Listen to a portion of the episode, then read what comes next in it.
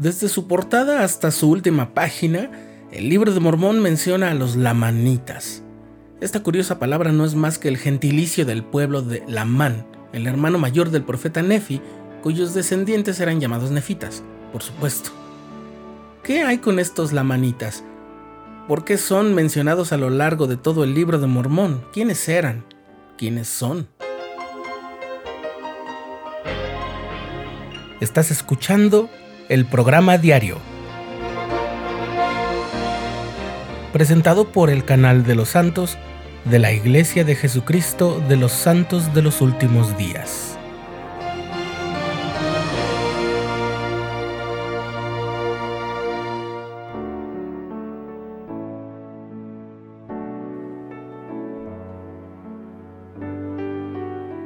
El libro de Mormón cuenta el relato de dos pueblos, los nefitas y los lamanitas, rivales y enemigos durante siglos por cuestiones políticas y religiosas, a pesar de tener un origen común.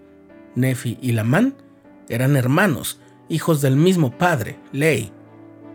Con el tiempo, el grupo que en el libro de Mormón se conoce como Lamanitas creció y también incluyó a otros grupos, como algunos que llegaron a ser Lamanitas a causa de sus disensiones de los nefitas.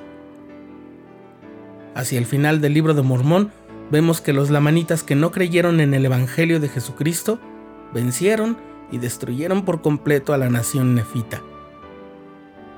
Esta destrucción había sido anunciada por los mismos profetas nefitas, quienes rogaron a Dios que las enseñanzas del Evangelio fueran preservadas para que en algún futuro los lamanitas las conocieran y las aceptaran.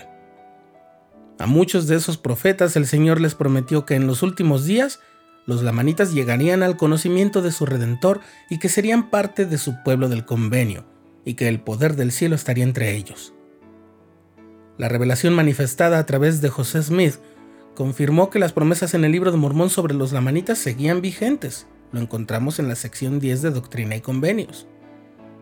Y les dije a los profetas del libro de Mormón que les sería concedido según su fe en sus oraciones.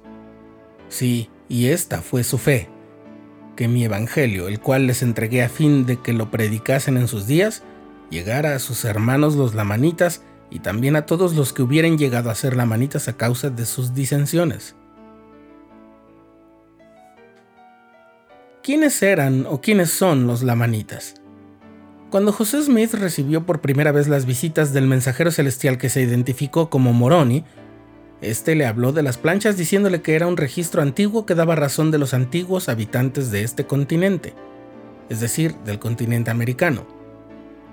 En aquellos días, cuando fue publicado el libro de Mormón, es decir, las primeras décadas del siglo XIX, los pueblos europeos, y por lo tanto también los estadounidenses de origen europeo, tenían por cierta una tradición muy añeja según la cual ellos, los europeos, descendían de las diez tribus perdidas de Israel mencionadas en la Biblia.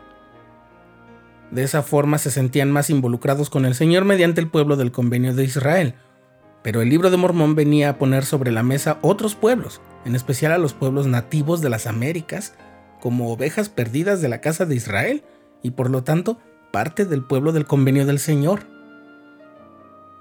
Es comprensible que algunos de los primeros miembros de la iglesia tuvieran interés por identificar qué grupos en específico eran descendientes de los pueblos del libro de Mormón, y pronto se llegó a considerar a los indígenas de América como los herederos de las promesas del libro de Mormón. Esta fue una más de las ideas que desafiaban las creencias de la gente que rechazaba el mensaje del Evangelio restaurado. Pero los que creían y se unían a la iglesia tenían un entusiasmo por dar a conocer el libro de Mormón a los lamanitas. En 1830 tuvo lugar el primer envío formal de misioneros que fueron a pueblos que los santos consideraban lamanitas. Casi 20 años después, ya instalados en el oeste de los Estados Unidos, los miembros de la iglesia tuvieron el contacto frecuente con grupos de indígenas americanos, que no siempre fue fácil, e incluso llegó a haber conflictos, pero siguió habiendo misioneros entre ellos. Sin embargo, el libro de Mormón no da mucha información en cuanto al contacto que los pueblos de quienes habla hayan tenido con otros pobladores en la tierra prometida. Por eso era fácil suponer que las personas llegadas desde Babel o Jerusalén, como Jared, Ley, Mulek y sus familias y amigos, eran los primeros grupos o los más grandes, o incluso los únicos que habían poblado América.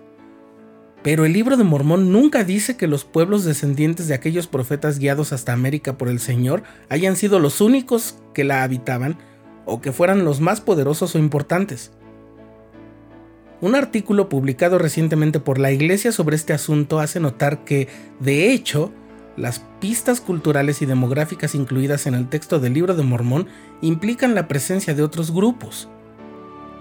En la Conferencia General de abril de 1929, el presidente Anthony W. Ivins de la primera presidencia advirtió lo siguiente. Debemos tener cuidado con las conclusiones a las que llegamos. En el libro de Mormón no se dice que no había habitantes aquí antes que los pueblos que describe, ni tampoco se dice que no vinieron otros pueblos después de ellos. La introducción al libro de Mormón en su edición actual expresa la postura oficial de la Iglesia sobre quiénes son los lamanitas. Dice así. Los lamanitas se hallan entre los antecesores de los indios de las Américas. No son los indios de las Américas, ni son sus únicos posibles antecesores, sino que se hallan entre ellos. Aún así, el mensaje del libro de Mormón y las promesas del Evangelio restaurado son para todos los hijos de nuestro Padre Celestial, y Él no hace acepción de personas.